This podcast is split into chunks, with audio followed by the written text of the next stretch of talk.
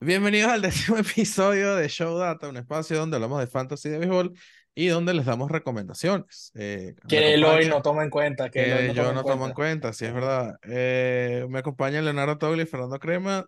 Eh, estamos en la décima semana del, del, de nuestro pequeño podcast, amigos. ¿Cómo se sienten al respecto? Bueno, y vamos. Esta vez estoy ganando dos semanas y estoy perdiendo una en, en la Liga de Tu Show. Mm, Yo estoy ganando en dos, perdiendo en una, pero yo llevo buenas rachas ganadoras ahí.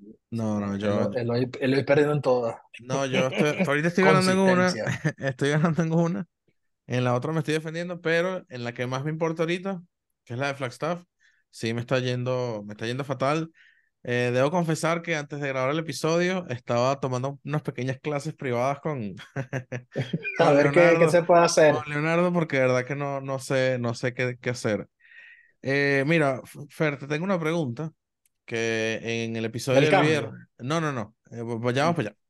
En el episodio del Ok. viernes estaba hablando con Alexander de que eh, al principio de temporada tú decías, qué sé yo, que eh, no, no, al principio de temporada uno dice, bueno, qué sé yo, suponte, Acuña no está bateando, bueno, pero eso es porque, porque es principio de temporada, todavía está frío.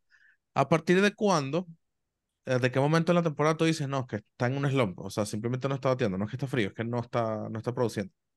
Bueno, depende, depende de lo que tú quieras medir, ¿no? Si es fácil, desde el punto de vista estadístico es fácil. Si, si metiera un hit, ¿cuánto cambia el averaje? Si cambia la segunda décima o la tercera o la primera centésima, este, uno dice, bueno, eh, es cuando estoy decidiendo si, si tiene un slump o no. Entonces depende de cuán riguroso quieres ser. Esa es la respuesta que yo daría. Si, por ejemplo, si ahorita meto un hit y cambia el averaje 20 puntos, por ahora la temporada es muy corta, Claro, 30 puntos. Si cambia un punto, yo digo, ya la temporada, ya la verdad se está estabilizando en algún lugar y lo más probable es que esté en un slump o de verdad esté en una buena temporada. claro. No me acuerdo quién, Pues podemos, podemos calcular eso y lo ponemos aquí después. Lo calculo yo y les digo, mira, este es este es el numerito mágico. bueno, está bien, mira, Ahorita, ahorita no lo sé, pero sí. ok, ok, Yo ok. creo que ya, bueno, estamos en, cuando ya tenemos 130 veces al bate, ya estamos en un sexto de la temporada, ya es, ya creo que es significativa la muestra como para decir alguna que- que- tendencia. qué está pasando. Creo que era por, por Manny Machado o por, o por Bueno, Juan yo tengo el Soto. mío, Nolan Arenado es un desastre. Exacto. Eh, eh, creo que, creo que la, la, la, la cuestión salió por, por, por Soto o por Machado, que dijimos así como que, mira, ya va suficiente tiempo pues, de la temporada como para decir que está en un slump, pues, o sea, no es que está frío por inicio de temporada. También hay muchas veces que ellos juegan y no dicen y están lesionados. Es- Ujú. es- sucede a menudo. Entonces, uno no tiene todas las variables siempre a la hora de tomar decisiones. Uno Sí. tiene los números y no tienes insight de, Creo de que qué era está pasando desde el punto de vista físico. creo que era Arenado el que, el que mencionamos que estaba, que supuestamente estaba jugando lesionado. Es- Espero que sea eso. Y que se le mejore la lesión, que me diga qué hay que hacer. Yo tengo Sí. conocimiento de muchos fisioterapeutas. Mira, y la segunda pregunta era, bueno, eh, los que vieron el episodio anterior eh, vieron que Fernando me dijo que no acepte un cambio, o- Olson por, por Otani. ¿Y qué hiciste? ¿Qué Lo hiciste cuando se terminó el capítulo? Lo No solo lo aceptaste, tú pusiste el cambio. Ah, no, lo No, puso no, no, Leo, lo ¿no? puso Leo, Porque lo Leo es un carroñero. Lo puse, lo puse Leo. Está, está jugando con, con Y bueno, los aquí, con- aquí, bueno, ya va. Este, ambos, ok. En el episodio vimos que ambos ganábamos el cambio. Leo más que Sí, yo, uno pero gana 4% y tú 0.8%. bueno, Y pero para eh, tú es bueno, gané en el cambio. ganancia ganancia, mi pana. Ganan Ma- su corazón. mayor a cero. Ganan su Ganamos, corazón. ganamos en el Let Stolen Bases de 2. Sí, sí, sí. Vamos- Y vamos para bueno, arriba. Pero no se dio, pero no se dio cuenta de la triste historia que si se lesionó Tani, entonces lo Ah, que estábamos Ah, hablando sí, antes. porque- Si te lesiona Tani, vas a usar dos slots Sí, de, porque de tengo en, lesionado. en ese roster tengo dos, dos, los dos Otanis ya. Increíble. Pero bueno, ahí dejé que mi, mi, mi, mi corazón jugara por mí en vez del cerebro. Creo que debería dejar eso. Pero bueno, mira, ya, estamos no hay, ya no hay comenzando. vuelta atrás. Sí, no, bueno, yo puedo convencer a Leo. Estamos comenzando la sexta semana, si no me equivoco. Vamos a, a dar unos pequeños cambios ahí, unas pequeñas recomendaciones. Eh, no sé quién quiere comenzar. Yo voy a traer las recomendaciones que me han pedido. chulets. y- Y Las he comentado, básicamente, pitchers. Lo recomendamos al inicio de la semana, lo vuelvo, lo vuelvo a recomendar porque me gustó muy bien. Uno de los prospectos top de tu maravilloso equipo los marineros. Bryce Miller, en su debut, lanzó por espacio 6 entradas y ponchó a 10. Le fue bien. Este picha hoy. Entonces por eso le recomendó el lunes, porque pichaba el lunes y pichaba el, hoy el domingo, pero el chamo tiene cartel. Alguien por ahí me escribió que no, que fue sonado en, en AAA este año, pero bueno, fue top. Tres, cuatro malas salidas no indican que le va a seguir viendo mal. Debutó en Grande Liga, quizás ahí le siga yendo Bueno, bien. pero Hay otro interesante, ya va, se puede decir que debutó contra Oakland, pues entonces. Eh, No, pero agarra mínimo ahí, eh, se cree, se- si se lo cree, sigue en modo, mm. Como Walt Disney, si, te- modo si lo sueñas lo puedes lograr. Exactamente. Logan Allen es otro prospecto que de Cleveland, que también lo fuimos recomendando un par de semanas, lo, lo vuelvo a recomendar, lo recomiendo en tweets, pero ahorita como mira, ya tiene varias salidas y efectividad de 2.70, 19 ponches, 5 boletos, un pitcher bastante interesante y va en, la- en el game de las salidas. El primer juego creo que lanzó 6 entradas, el otro día sí, ayer ganó con 5.2 y ha ido bien. Ok, a mí me, o sea, me gusta lo, cuando lo vi pitchar. O sea, tiene bastante, es inteligente. Esos pitchers parece, no sé, Montgomery cuando está en buen momento, esos zurdos que tienen que estar pila. pues. Hay otro, no sé si saben que se, se lesionó Peter Fairbanks Sí, el cerrador de, de Tampa Bay. El cerrador, y ellos están utilizando uno, un chamo que se llama Jason Adams. El chamo, o sea, interesante, puede ser para Vamos a ver, vamos a ver el reporte médico del señor los. Pete. Tiene una Y inflamación en el, en el, no me acuerdo cómo se dice esto, en el antebrazo derecho. Eso quiere decir que va a regresar como, como en 15 días. Yo creo que regresa rápido. sí. Tiene menos Y hay 5% otro, en la, en la liga. Yo, yo creo que, que estén pendientes de agarrarlo si alguien lo bota. A Pete, tremendo cerrador. sí. Y el de los Yankees, que como el que está sacando la cara por el bullpen, intraficable, eh, Michael King. Está, Sí, un está en muy buen momento. Es como el otro chavito que recomendamos la semana pasada, Jainer Cano, el cubano, el de Orioles. Con muy buenas actuaciones. Tenía como creo que era 13, 14 innings sin haber recibido hits. Entonces, están O sea, aprovechando que estás hablando de Va, cerradores, yo digo que Carlos Esteves, que es el cerrador de los Angels, lo, lo agarré ayer en una liga, lleva 7 salvados, 0.9 1.08 de efectividad, 0.96 whip y 22 ponches en 16 innings. En, las, en la última semana tienes 3 salvados, 10 ponches y un ganado. Ha Mm, sido de verdad. Y está disponible en 25% de las ligas. ya voy. Ya voy. interesante. No, Ya no está disponible en ninguna de las nuestras, tranquilo. Ya En bateadores, un bateador experimentado que está teniendo buena temporada ahorita, en lo que cabe, J.D. Davis de San Francisco. Ese Él siempre lleva ha sido- siete honrones, él siempre ha sido un tipo que pareciera que puede ser una superestrella y al- eh, en algún momento de la temporada tiene un slump de uno o dos meses y termina la temporada un desastre. bajando los números. Muy raro. Es un jugador súper raro. Después lo ves bateando y dices, no, el tipo es una superestrella. Y Hay después un, nada. un utility, Ezequiel Durán de Texas, shortstop, tercera base, segunda base de jardinero, que ¿Es está batiendo muy bien. No estoy seguro. Ah, no, dominicano. Nació en San Juan de la ¿Cómo se llama? ¿Cómo se llama?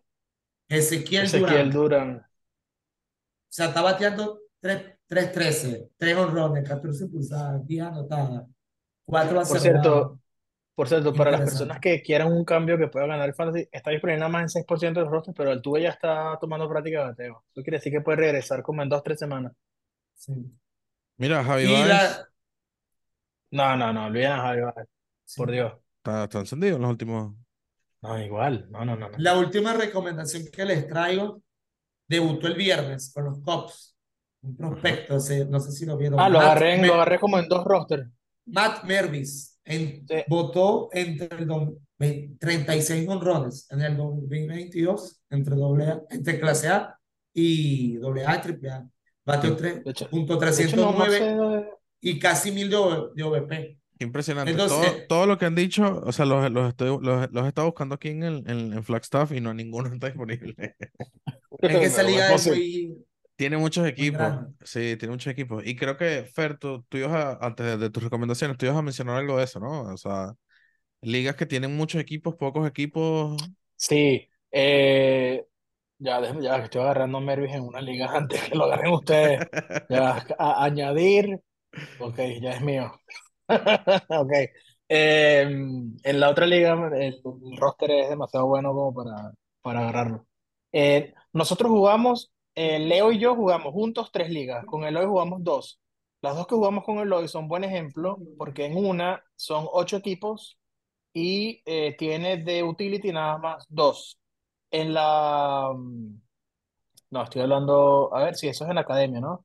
Quiero Ujú, ver en la academia cuántos, cómo es el roster para no decir algo que no tiene sentido. Sí, Dos son nada más ocho equipos y son dos utilities. En la otra Ujú. liga que estamos jugando, que son como 44 equipos, tenemos tres utilities en el roster. Eso quiere decir que lo que está disponible son literalmente personas que tienen entre 15 a 30% de, de ocupación en roster si no son tan buenos. En cuyo caso, en ese tipo de ligas, lo que puedes hacer es agarrar pitchers todos los días para tratar de ganar picheo.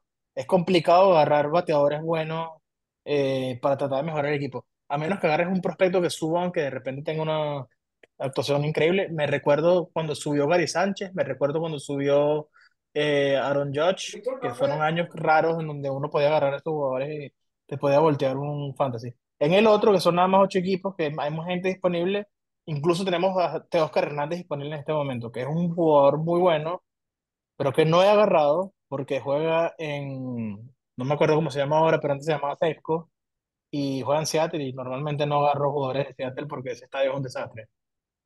Eh, entonces, claro, va a depender de, de qué jugadores estén disponibles, depende de la liga que jueguen. Si son muy T-Mobile pocos Park. equipos y los rosters son pequeños, hay más gente disponible. Eso, normalmente son las ligas más divertidas. Las ligas donde no hay gente disponible es medio fastidioso porque no tienes cómo hacer cambios. Claro. Estoy viendo aquí la liga de, en la de, ¿cómo se llama esta? La que tiene mucha gente disponible. Está, por ejemplo, Ryan Castle disponible, está Joe Connor disponible, está Jorge Soler, Anthony Santander, está Bueno, Teóscar eh, Hernández. Todos estos son jugadores que son muy buenos. Está Carlos Correa disponible, por ejemplo. ah, Carlos Correa lo votaron. Esa es la academia. Esta es la de academia, Sí, correctísimo. esa- esa- a él lo votaron hace, hace poquito. De hecho, aquí en el, en el, lastimosamente no, no, yo no lo puedo usar, por ejemplo, el, el sistema pago de Yahoo. Hay un sistema pago de Yahoo para que te dé recomendaciones. Yo no lo puedo usar porque tengo eh, dirección europea.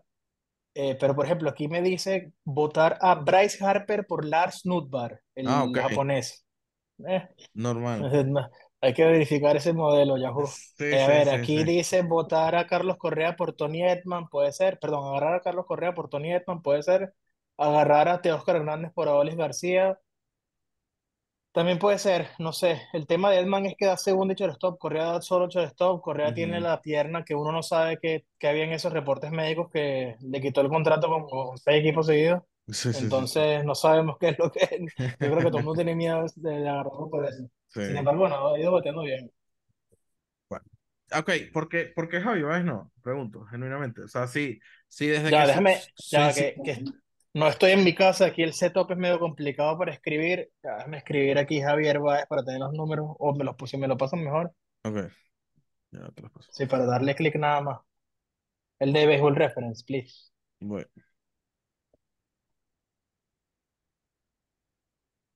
Bueno, estoy en mi casa, estoy en otra casa. eh, chat, aquí está.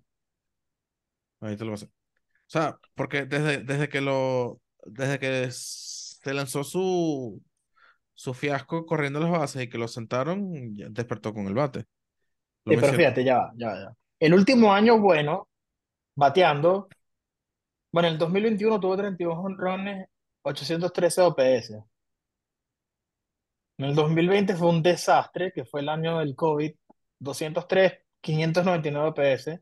El año pasado, 670 OPS, en estos están 714. El tema es que, claro, ya- ya los cambios que hicieron en, en Comérica eh, ya, los, ya son activos ahora. El En el, del la- en campo, el layout de- del, creo que del, sí. del, del, del estadio. Mm. O sea, peor aún. O sea, si, si aún fuese que es el layout anterior, eh, la, la, la configuración del estadio donde nadie bateaba, que ahora, bueno, me imagino que Miguel Carrera se hubiese tenido sus 10 años en Detroit, fueron 13 al final. Sí. Eh, con ese layado hubiesen metido 600 honrones, pero bueno, no vamos a ponernos a llorar ahora por eso. Pero este tipo tiene, desde el 2019, que yo no veo que tenga una temporada élite, quitando los 50 juegos que jugó con los Mets, y ya tiene 30, él debería haber tenido sus temporadas excelentes, las últimas tres, las tuvo de chamo, no sé si tuvo una lesión o algo, cambió su manera de batear, empezó a buscar honrones, pero en los últimos tres años tiene 29 Ah, honrones. quiere que yo tengo ese en Baseball Savant, dice el, el launch angle aumenta, aumenta. Ah, está buscando honrones, ahí está. Mm. Ujú. Cuando era chamo que no buscaba honrones, quedó segundo en MVP un año. Imagínense ustedes la calidad de jugador que pudo haber sido. Dos veces De nada más hecho, Yo, yo, no, yo no usaría un cupo por él. Si empieza a batear mucho, eh, está aba- disponible y nadie lo no, agarró, quizás. bajó, ya viendo aquí por lo menos en- por año, en sus primeros, ¿en qué año fue que viste que era casi MVP? Dos- 2018 quedó segundo. 18. Ese, 9 era- ese fue la, ese fue el año de Yelich. Déjame, déjame estar seguro. nue- Con Milwaukee. Sí, nue- aquí está. 9.6 en launch angle. Venía de 12, 14, 10, fue bajando. En los años malos, su, trató de subirlo a 11 y ahorita como que tratan, tratando de bajar el...